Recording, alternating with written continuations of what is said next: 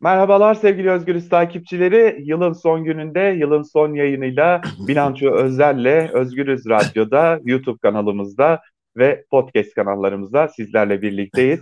Ee, ve her zaman olduğu gibi yılın son programında da genel yayın yönetmenimiz sevgili Can Dündar bizlerle. Ee, kendisine de hoş geldiniz diyelim öncelikle. Hoş bulduk Altan. Nihayet yılı bitiriyoruz. Evet, zor bir yıl oldu sanırım. Hem de çok zor bir yıl oldu. Zor oldu Sizin, gerçekten. E, tabii ki ayrıntılarıyla konuşacağız ama e, şöyle bir baktığınızda bu yıldan bu yıldan da sağ çıktık dedirt, dedirt, dedirtiyor mu bu yılda size? Biraz öyle diyoruz gerçekten Altan ya. Yani e, hani kişisel olarak da zordu, ulusal olarak da zordu, uluslararası olarak da zordu. Yani hani pandemiyi düşünürsen ee, yani sadece Türkiye'de değil Avrupa'da dünyanın birçok yerinde insanlar sağ kurtulduğuna şükrediyor.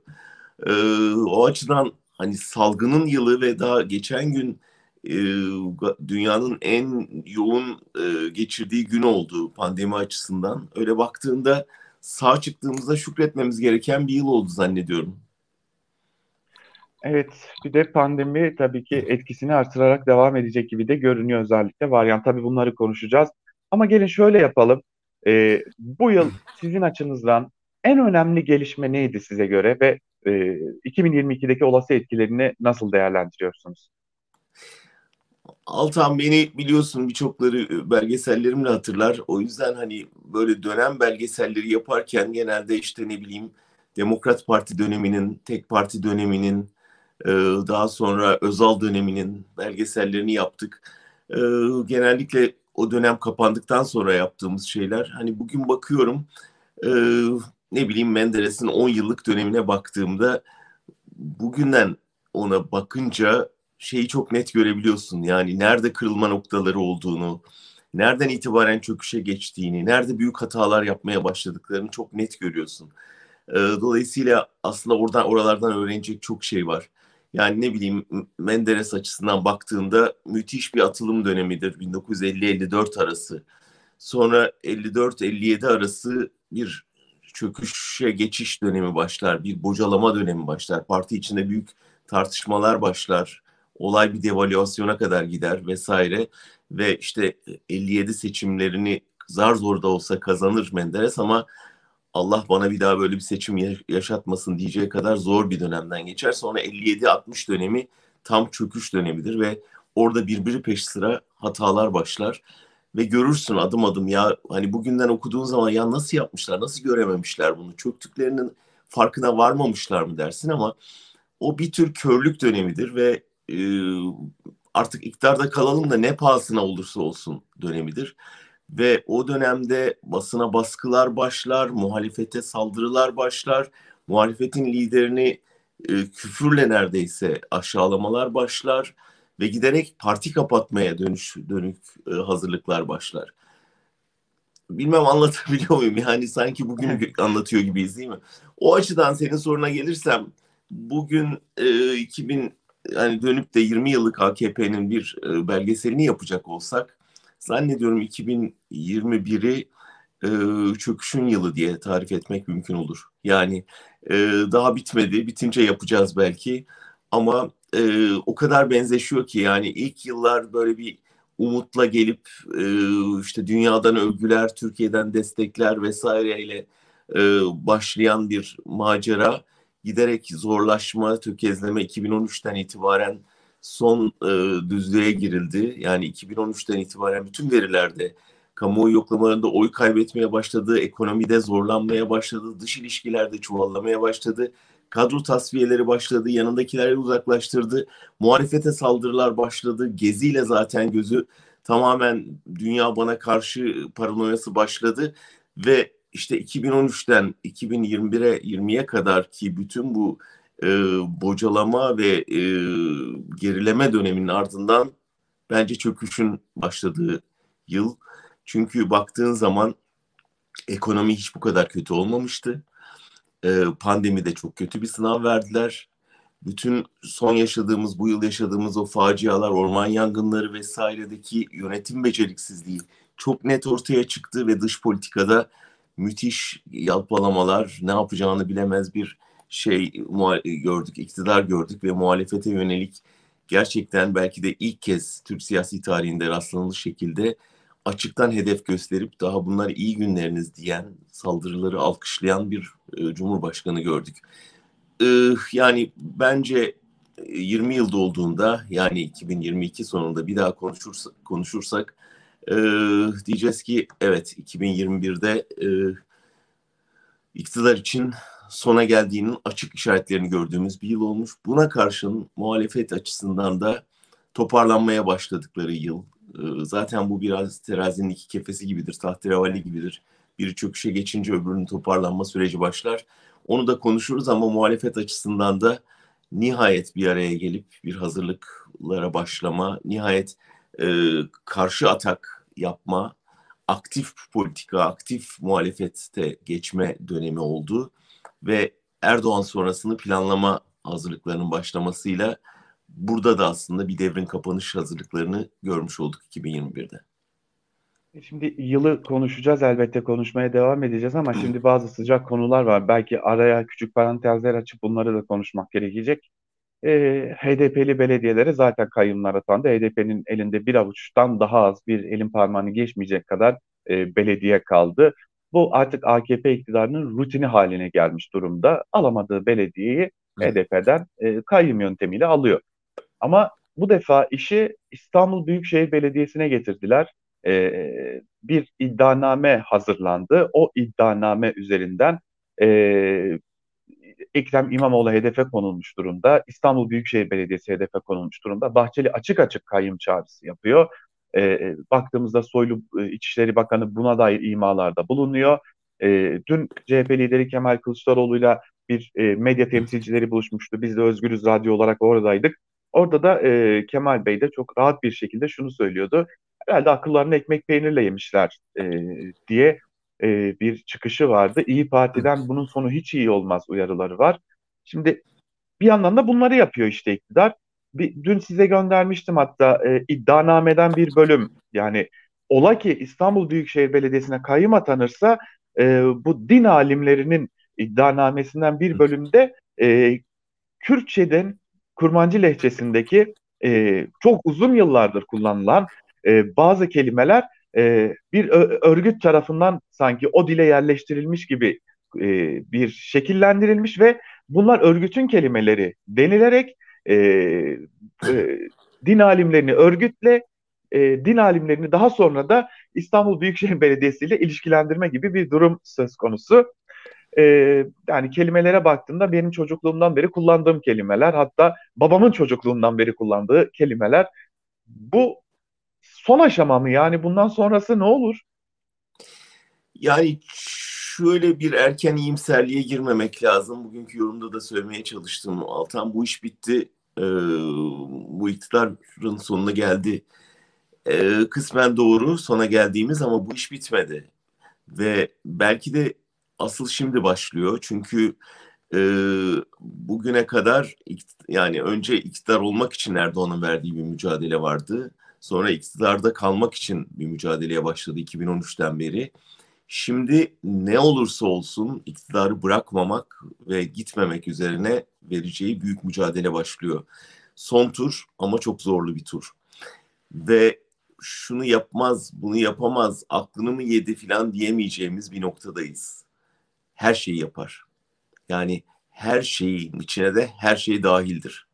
Yani bunun içine Kılıçdaroğlu'nun daha önce bahsettiği hani suikastlardan tut da e, parti kapatmalara, belediyelere el koymaya, muhalefet liderlerine saldırılara, hatta bir kısmını hapsetme çabalarına kadar her şeye hazırlıklı olması lazım Türkiye'nin.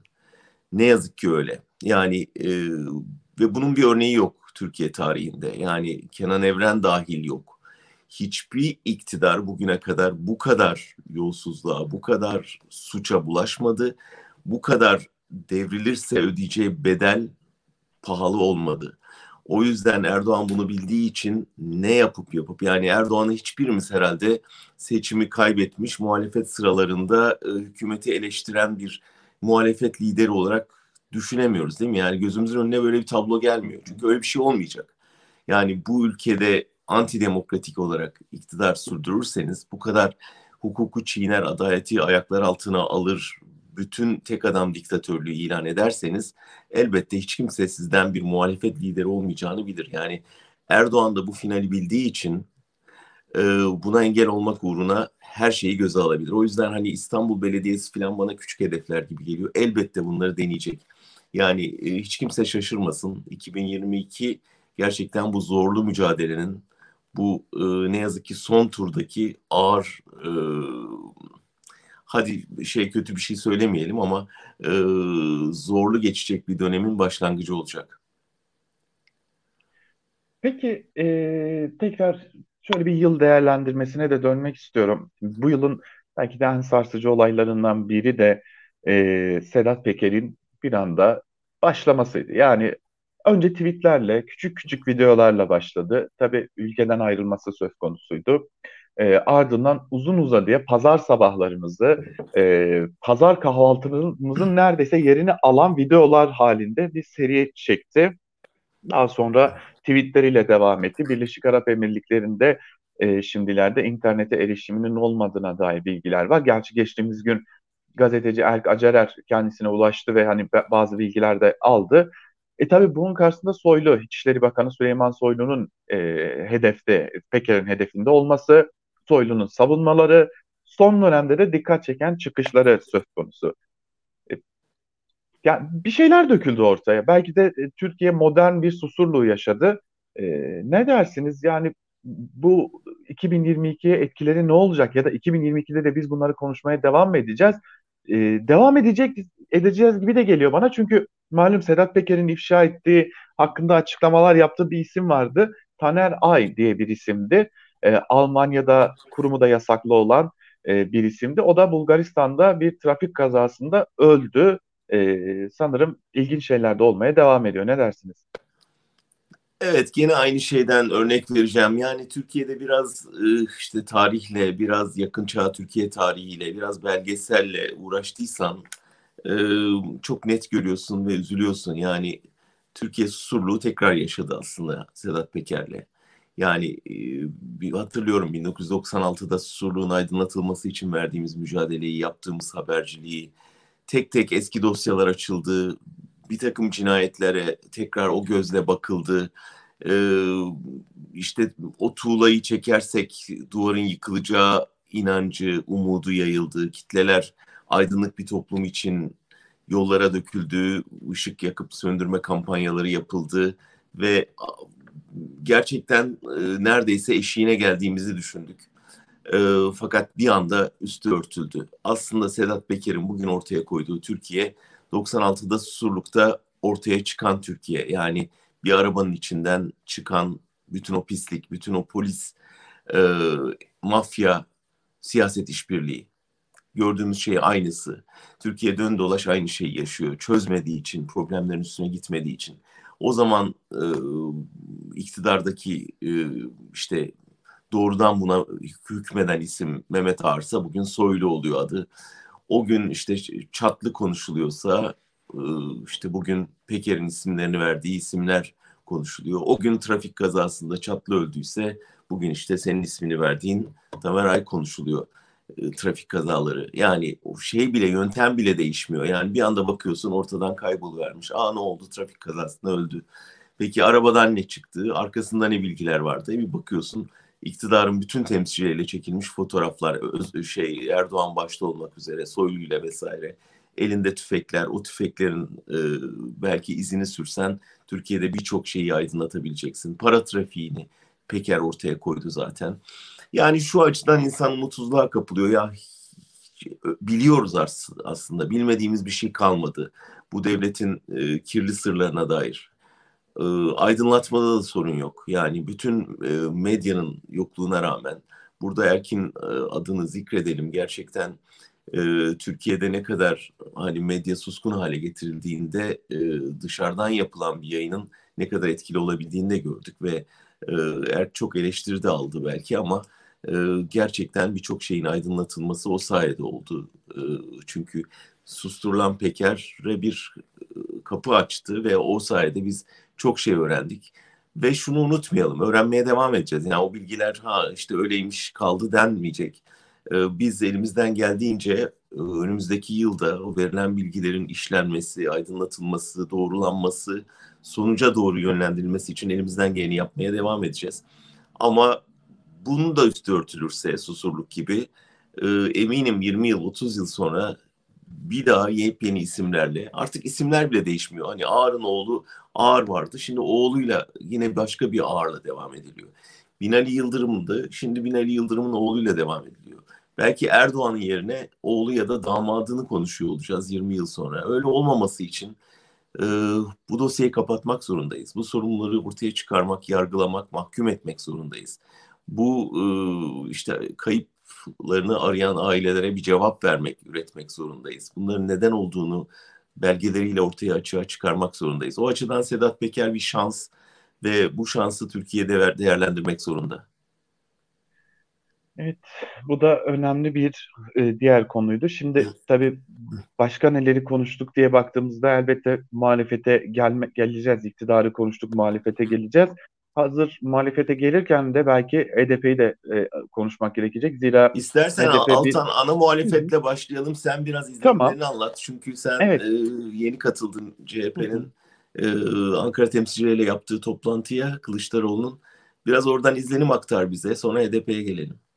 Evet, dün e, Cumhuriyet Halk Partisi'nin davetlisi olarak e, medya, internet medyası temsilci ve yabancı medya temsilcileriyle bir kahvaltılı toplantı gerçekleştirdi CHP. E, toplantıya Kemal Kılıçdaroğlu ile birlikte Grup Başkan Vekili Özgür Özel, e, Genel Sekreter Selin Sait Böke ve Faik Öztürk katıldı parti sözcüsü. E, Tunca Özkan da oradaydı, CHP İzmir Milletvekili. E, aslında Kemal Bey'in, e, öncelikle şunu söyleyeyim, yani bil, e, kendinden emin yürüdüğünü fark ettim. Salona girdiği anda böyle kendinden emin yürüyen bir siyasetçi gördüm. E, ilginçtir sağlığı da yerindeydi yani bunu da söylemekte belki dinçti yani Kemal Bey bayağı bir dinçti. E, konuşmaların genelinde soru cevap kısmının genelinde edindiğim ilk izlenim Kılıçdaroğlu kendisine çok güveniyor. Kendisine derken elbette şahs, sadece şahsına değil ittifaka güveniyor, e, partisine güveniyor. E, ittifak dışında kalan Dostlar İttifakı olarak adlandırdığı partiye partilere güveniyor. Yani biz geliyoruz diyor. Her cümlesinin, her soru cevabın sonunda merak etmeyin geliyoruz e, diye bitiriyordu. Hatta e, oy oranlarını paylaştı. %28'i bulmuş durumda dedi partimiz. Peki şunu sorduk yani neden hızlı bir sıçrama yapmıyor diye Cumhuriyet Halk Partisi? E, cevabı şöyleydi biz e, istikrarlı yavaş yavaş istikrarlı bir şekilde yükseliyoruz ve bize gelen oylar bir daha geri dönmüyor. E, biz bir anda sıçrama yaparsak o oyların bir daha bize gelip gelmeyeceğini de bilemeyiz e, değerlendirmesini yaptı. Gençlerle özellikle ilgilendiklerinin altını çizdi ve yaptıkları son anket çalışmasına göre Z kuşağının %42'sinin e, Cumhuriyet Halk Partisi'ni tercih edeceğine dair bir anket çalışmalarının olduğunu belirtti. E, yani esasen biz geliyoruz e, ima, imajını fazlasıyla veriyordu. Belki önemli cümlelerinden biri şuydu. Doğrudan doğruya artık soyluyu değil bir bütün iktidarı e, karşısına alıp şunu söylüyordu. Bize özel masalar kuruldu. Telefonlarımız dinleniyor. Bize özel masalar kuruldu dedi. Israrla sorduk. Ne demek istiyorsunuz? Bu özel masalar ne diye sorduğumuzda Soylu ne demek istediğimi çok iyi anlar demekle yetindi bürokrasinin kendilerine yöneldiğini, bürokrasiden kendilerine çok sayıda bilgi belge aktığını söyledi. E, son dönemde çok sayıda istifanın olduğu, görevden almanın olduğu, bürokratların e, belgelere imza atmadığını ve sanırım şunu demek istedi Kemal Bey, e, bürokrasi artık seçim havasına tamamen girmiş durumda. E, hatta iktidar değişimi havasına girmiş durumda diye de e, bir imajı vardı. Ve zaten bizim yanımızdan ayrıldıktan sonra da Milli Eğitim Bakanlığı'nın e, önüne gitti. Orada da bir açıklama yaptı. E, ve Evet aslında Altan ben de edecek. şunu sormak istiyorum sana. Yani dünkü hamle gerçekten bir süredir yaptığı hamleler içinde en önemlilerden biriydi Milli Eğitim Bakanlığı hamlesi. Çünkü çok evet. ağır bir adaletsizlik var orada ve sen de belirttin gençlere CHP'nin hitap eden bir yanı var burada hem gençleri hem onların mağdur edilmiş ailelerini gerçekten kazandı bence.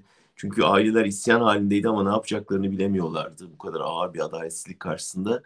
Yani o kuşağa ben buradayım sizin hakkınızı yedirtmeyeceğim mesajını vermek ve bunu hani Milli Eğitim Bakanlığı'nın kilitli kapısının önünde yapmak gerçekten önemli bir hamleydi. Ee, sen yıllardır izliyorsun Kılıçdaroğlu'nda CHP'yi de bir kırılma noktası oldu sanki. Yani çünkü biz hep eleştiriyorduk. Atıl kalıyor parti, bir şey yapmıyor, e, masaya yumruğunu vurmuyor, biz varız demiyor, diğer partilerle ortak görüntü vermiyor, HDP'ye mesafeli duruyor falan. Bir anda bir sanki bir şey oldu, bir evet. sihirli eldeydi ve birden aktif muhalefet diyebileceğim bir stratejiye geçti. Ne oldu sence? Yani hani bir şey mi değişti orada strateji değişikliği mi oldu? Yeni bir danışman kadrosu mu katıldı? Kılıçdaroğlu aniden bir pozisyon mu değiştirdi? Neydi sence dönüşen?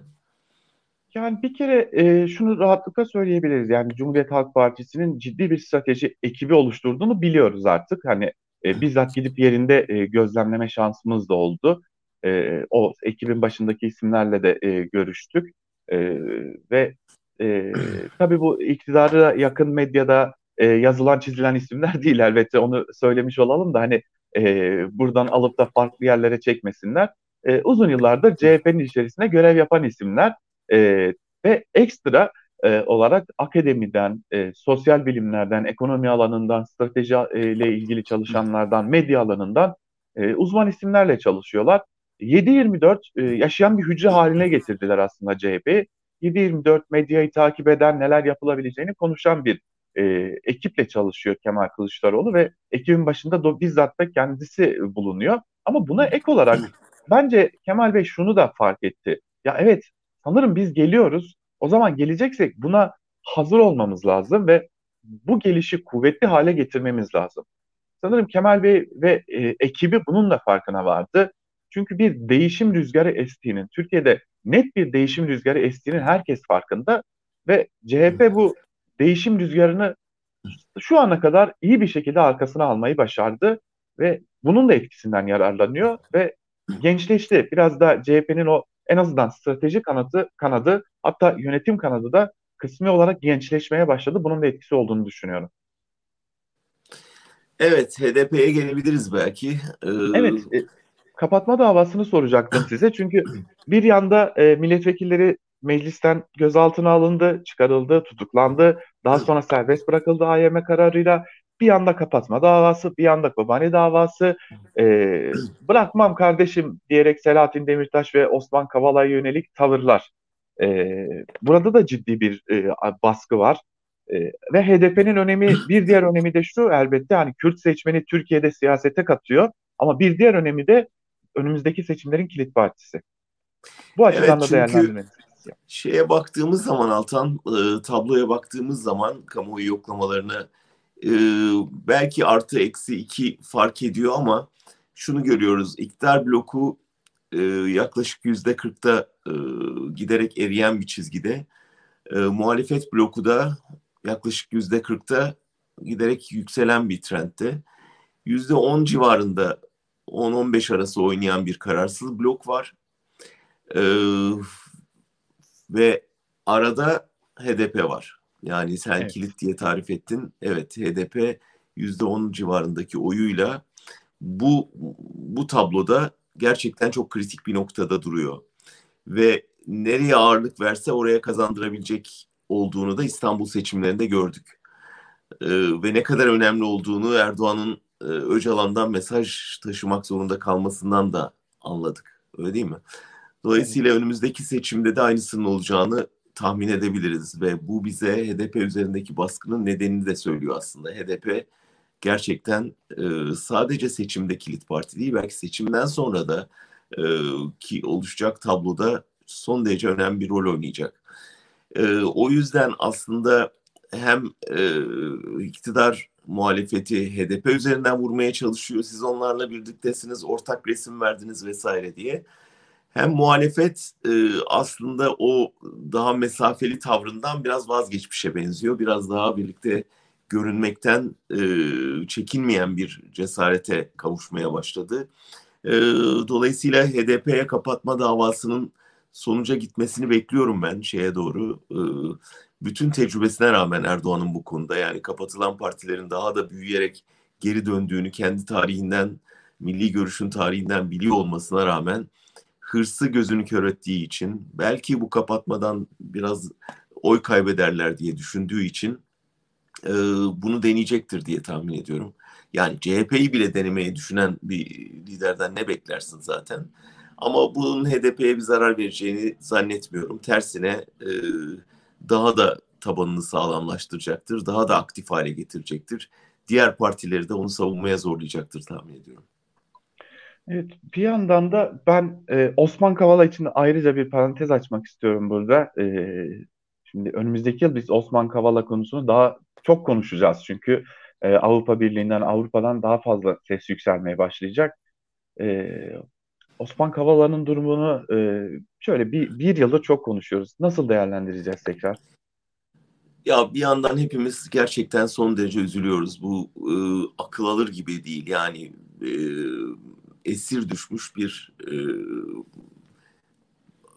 kişi var içeride. Yani e, hem tanıdığımız, kamuoyunun tanıdığı, hem bugüne kadar e, derdi olana yardıma koşmasıyla, sivil topluma verdiği destekle bilinen ve bütün e, oradaki iddiaların boş olduğunu bildiğimiz bir gerçekten topluma örnek olması gereken bir insanın nasıl esir tutulduğuna hep beraber tanık oluyoruz ve onu hapisten çıkarıp alamıyoruz. Biz derken e, bu partiler bunu söylüyor, sivil toplum kuruluşları söylüyor, toplumun önemli bir kesimi söylüyor, Avrupa söylüyor, Avrupa İnsan Hakları Mahkemesi söylüyor. Olmuyor, olmuyor. Neden? Çünkü e, yani Erdoğan Osman Kavala'nın şahsiyetinde inandı ki e, kendisini devirmeye çalışan gizli güçler ve Avrupa ve Amerika var. Yani e, dolayısıyla Osman Kavala üzerinden onları cezalandırmaya, onlara bir mesaj vermeye çalışıyor. Ben işte bu oyunu gördüm ve bunu cezalandırıyorum şeyini vermeye çalışıyor. Böyle bir şey olmadığını iddianameye bakınca anlıyorsunuz. Böyle bir şey olmadığını mahkemenin kararına bakınca anlıyorsunuz. Avrupa İnsan Hakları Mahkemesi'nin kararına bakınca anlıyorsunuz. Bu tamamen kişisel bir hırs.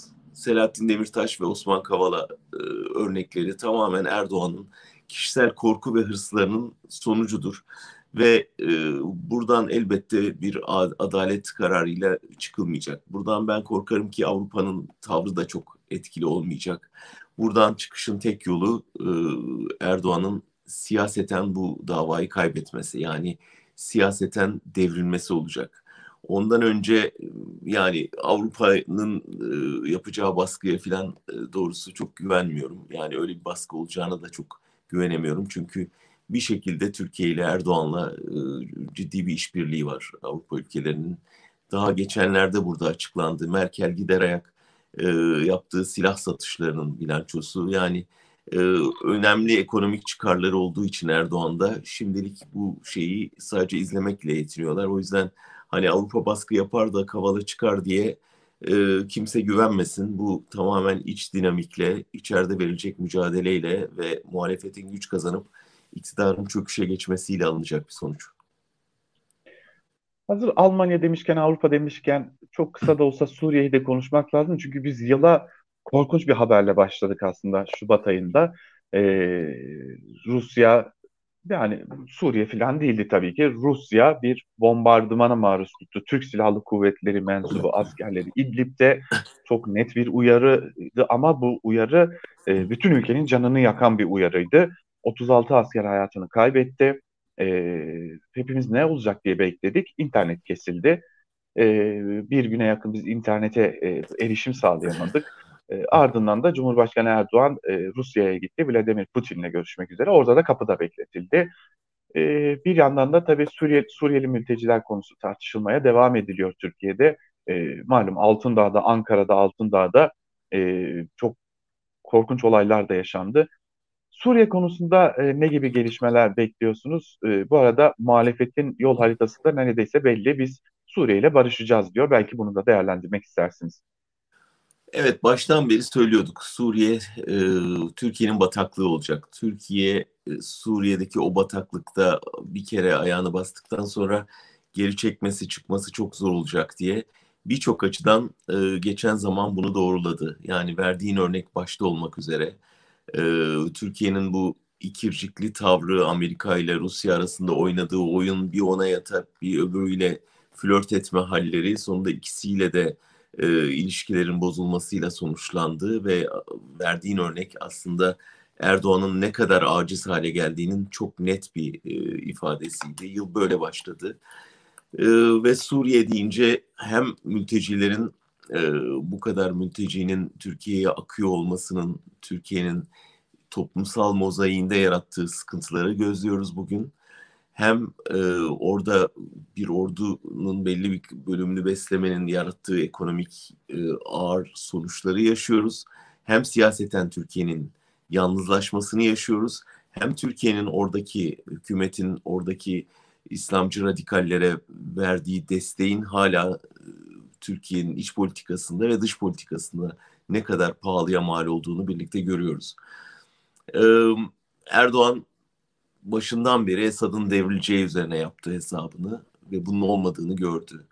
Başından beri bir e, Kürtlerin orada yükselişini engellemeye çalıştı. Ona rağmen Kürtlerin orada tutunduğunu ve Batı dünyası tarafından hem de Rusya tarafından bir önemli partner olarak görüldüğünü net bir şekilde gördü baştan beri oradaki e, cihatçılarla işbirliğini e, kendi siyasi amaçları için kullanmaya çalıştı ve bunun ne kadar Türkiye pahalı olduğunu hep birlikte pahalıya mal olduğunu hep birlikte gördük.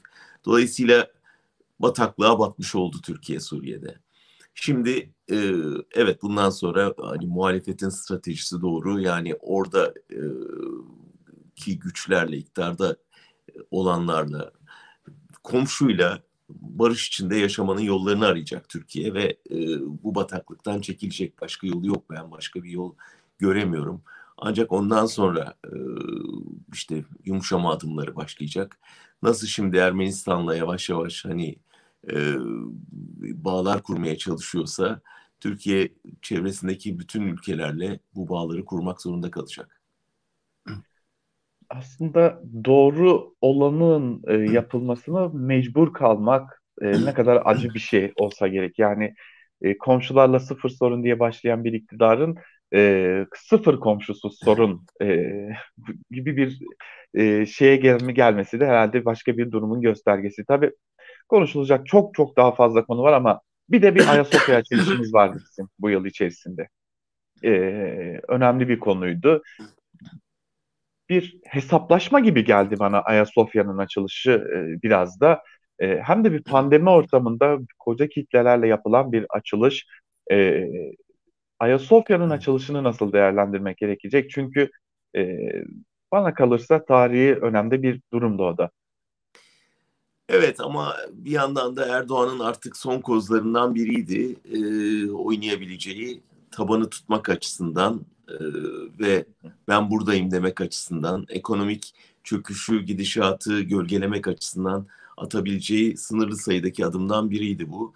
Ama bir yandan da dediğin gibi aslında e, geleneksel Türk sağının, İslamcı hareketin e, neredeyse ütopyası haline gelmişti Ayasofya.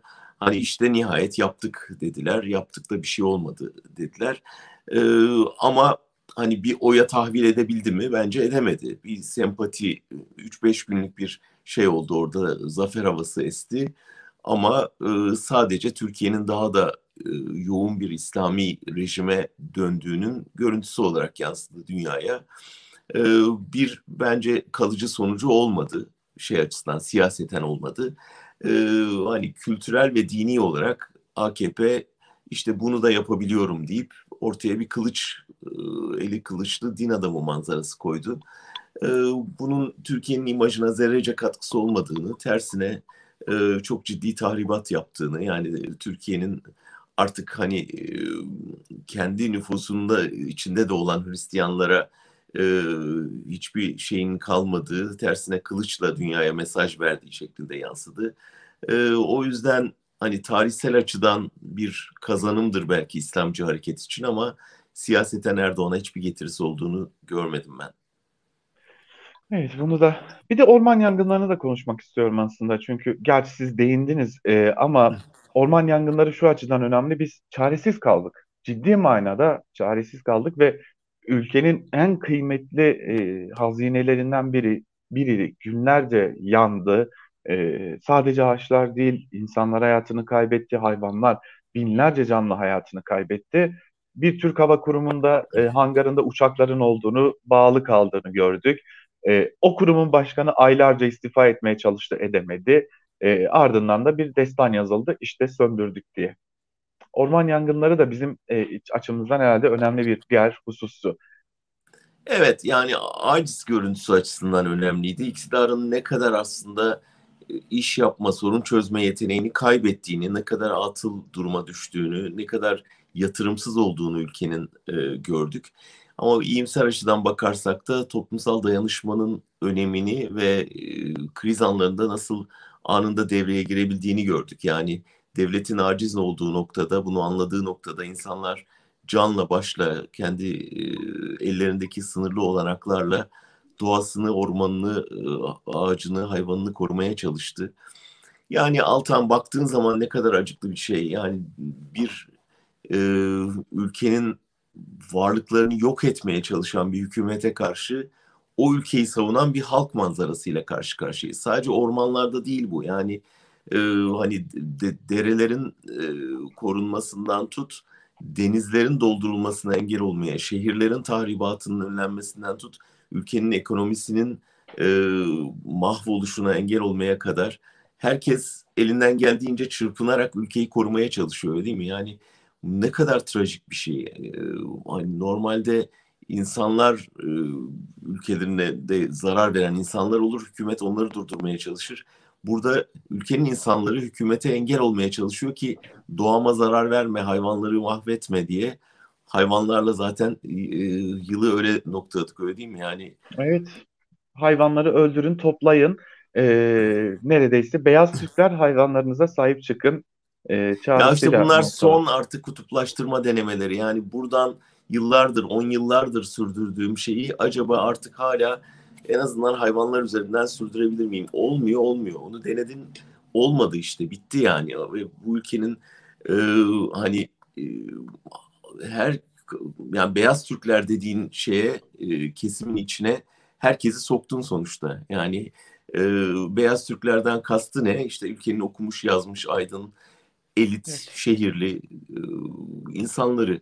E şimdi baktığında e, bu kesimi tamamen kaybettiği gibi onlara gerçekten büyük bir şeye dönüştürdü. Yani e, siyasi güce dönüştürdü, kültürel güce dönüştürdü Erdoğan yaptığı baskıyla.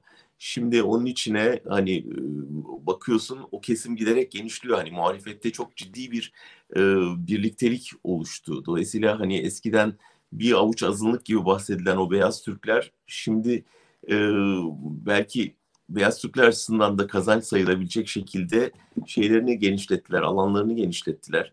Ee, hani sevdiğim bir benzetme vardır orman yangını demişken.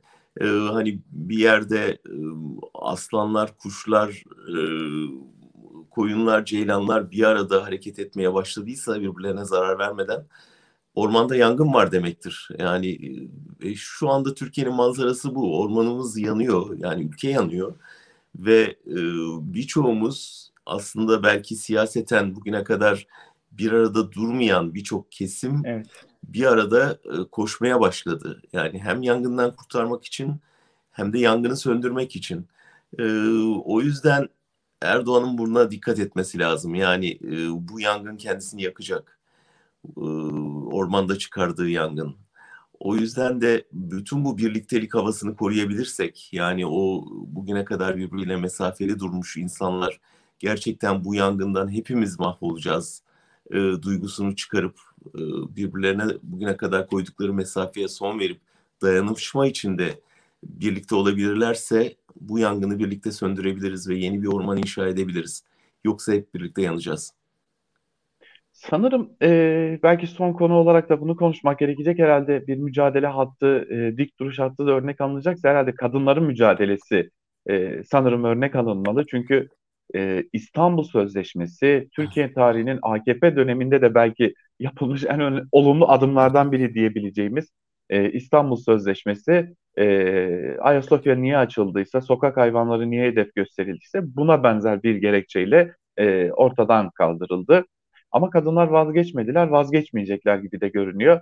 Belki yılın e, ben en, en olumlu gelişmelerinden biriydi. Yani kadınların inadı. Belki onu değerlendirerek bitirmiş oluruz. Evet, hepimize örnek olması gereken bir direniş bu. Hepimize örnek olması gereken e, bir e, önemli e, sivil toplum hareketi. E, kadınlar e, sözleşmeye sahip çıkarak, direnerek, vazgeçmeyerek e, Türkiye'nin kanayan bir yarasında biz buradayız dediler ve e, ağırlık koydular. Sonuç alınmadı henüz. Yani onu da belirtmek lazım. Yani İstanbul Sözleşmesi belki yürürlükte olsa, belki uygulanabilse bugün birçok kadın hayatta olacaktı ya da şiddet görmemiş olacaktı. Zaten uygulanmayan bir sözleşmeydi ne yazık ki ama önemini göstermek açısından hem dünyada yankısı büyük oldu hem de kadın mücadelesine ciddi bir şey ivme kazandırdı ve herkese örnek olan bir mücadele ortaya koydular. Bundan sonra bunun yayıldığını göreceğiz Altan. Yani önümüzdeki yıldan itibaren kadın mücadelesi gibi işçi hakları için verilen mücadele, yoksulluk üzerinden e, onlara sahip çıkanların mücadelesi, Suriyelilere karşı uygulanan neredeyse ırkçılığa varan bütün bu e, kimi siyasetçilerin önderlik ettiği yaklaşıma karşı Türkiye'nin e, ırkçılık karşıtı bir mücadelesinin gelişeceğini e, öngörebiliyorum. Çünkü orada da ciddi bir e, damar oluşuyor. E, hayvan haklarından e, adalet arayışına kadar bu mücadelenin giderek e, çoğal, yükseleceğini göreceğiz önümüzdeki yıl. O açıdan ben e, umutluyum. Yani e, şimdi Türkiye halkı e, demokrasisine, özgürlüklerine, haklarına sahip çıktığını ve bu son turda her baskıya rağmen e, bundan vazgeçmeyeceğini gösterecek ve eğer bunu becerebilirsek, bunu kazanabilirsek Türkiye'yi geri kazanabileceğiz ve e, umuyorum ki gelecek nesiller açısından baktıklarında evet ya 20 yıl Türkiye'yi bir parantezde bir İslami rejim e, denemesi yaptı. Ama İslam'la siyasetin bir araya geldiğinde ne kadar ölümcül bir patlayıcı çıkarabileceğini görmüş olduk. Bir daha asla diyeceği bir ders olarak tarihe geçecek bu dönem. O zaman son olarak da Özgürüz Radyo e, açısından kapatalım. 2021 e, en azından ki, ulaştığımız kitleler sayısında e, ciddi bir artışın yılı oldu bizim açımızdan. E, YouTube'dan yayınlarımıza daha büyük e, önem vermeye başladık ve sağ olsunlar takipçilerimiz de bizi e, hiç yalnız bırakmadılar. Sürekli artan bir ivmeyle bizi izlemeye devam ediyorlar. E, 160 binin üzerinde YouTube abonemiz bulunuyor ve bu bizim için çok çok önemli. Artık görünür, e, tamamen görünür hale geldiğimizin, çok güzel geri dönüşler aldığımızın da e, kanıtı bir yıl oldu 2021. Çok daha e, sürprizlerle de, gelişmelerle de 2022 sanırım devam edecek Özgür Radyo için. Ne dersiniz? Çünkü e, öyle Altan. Sürekli bir e, yenilik yapma peşindesiniz. Ya şey çünkü yani hani baş çok uzun bir yol geldik. Hani senin de dahil olduğun bir küçük grupla aslında büyük bir mücadele veriyoruz. Ses vermeye çalışıyoruz. Hani sesimizi kısmaya çalışan bir iktidara karşı medyanın giderek eridiği bir yerde yeni bir medyanın oluşabileceğini, hala ses verebileceğini göstermeye çalışıyoruz. Zordu gerçekten. Yani en iyi sizler yaşadınız. Birçok açıdan zorluklara rağmen Sonunda sesimizi duyurmayı başardık. İnsanların ilgisini çekmeyi başardık. Şimdi daha çok kulak veren var bize. Daha da artacak bu rakam. Ee, ve hani sadece bu kuraklıkta e, bir medyayı yaşatma değil, aslında yarının medyasının e, temellerini atma açısından da ben önemsiyorum Özgürüz Radyo ve benzerlerini. E, yani şunla bitirelim. Kimse umutsuzluğa kapılmasın. Bu dönem bitecek. Bu yangın sönecek bu iktidar gidecek ve yerine e, bir uzlaşmayla yeni bir Türkiye inşa edilecek. Bütün bu davalar düşecek. Bütün bu sürgüne giden insanların bir kısmı dönecek ve yeni bir Türkiye'nin oluşumuna katkı verecek. Çok ders almış olacak Türkiye insanları ve bir daha umuyorum ki aynı hatalara düşmeyecekler. O yüzden hani e, kötü bir yılı geride bırakırken biraz daha iyi bir yıl umudunu, biraz daha umutlu mesajlarla bitirelim. Bunları hayalperestlikle söylemiyorum. Gerçekten inanarak söylüyorum ve yani 2022'nin Türkiye için çok önemli bir dönüşüm yılı olacağına yürekten inanıyorum. Ve e, bu dönüşüm sonucunda 100. Cumhuriyet'in 100. yılında bir yeniden başlangıç şansı doğacak ve umuyorum ki bütün bu 20 yılın 20 yıllık parantezin e, verdiği e, derslerle daha akılcı, daha barışçı, daha kardeşçe, e, özgürlükçü bir yeni Türkiye kurabileceğiz. O zaman söyleyelim yani 2022 belki biraz yorucu olacak, belki biraz sancılı olacak, bol koşturmacalı olacak ama herhalde sonu güzel olacak. Öyle diliyoruz. En büyük e, umudumuz bu ama sadece dilemekle kalmıyoruz. Bunun için mücadeleye devam edeceğiz elbette. Evet, en uzun bilanço programlarından birini yaptık 2021 yılını özetlerken. E, izleyicilerimize de şimdiden izlerken sabırları için, bizi izledikleri için çok teşekkür eder. İyi yıllar dileriz. Bugün kapanışı siz yapın, son sözü size vermiş olayım. Kanter içinde yorgun argın bir yılı noktalıyoruz. Ee, gerçekten e, yorgunuz ama umutsuz değiliz. Ee, daha umutla, e, daha iyi olacağına inandığımız bir yıla giriyoruz. Son tura giriyoruz. Herkes sağlam dursun, sıkı dursun, umudu asla kaybetmesin. Ve 2022'nin dönüşüm yılında, e, yılının sonunda umarım bu programı tekrar yaptığımızda e, sokaklarda insanlar e, özgürlüğü bir şenlik havasında kutluyor olurlar. Benim şu anda en büyük düşüm bu Altan.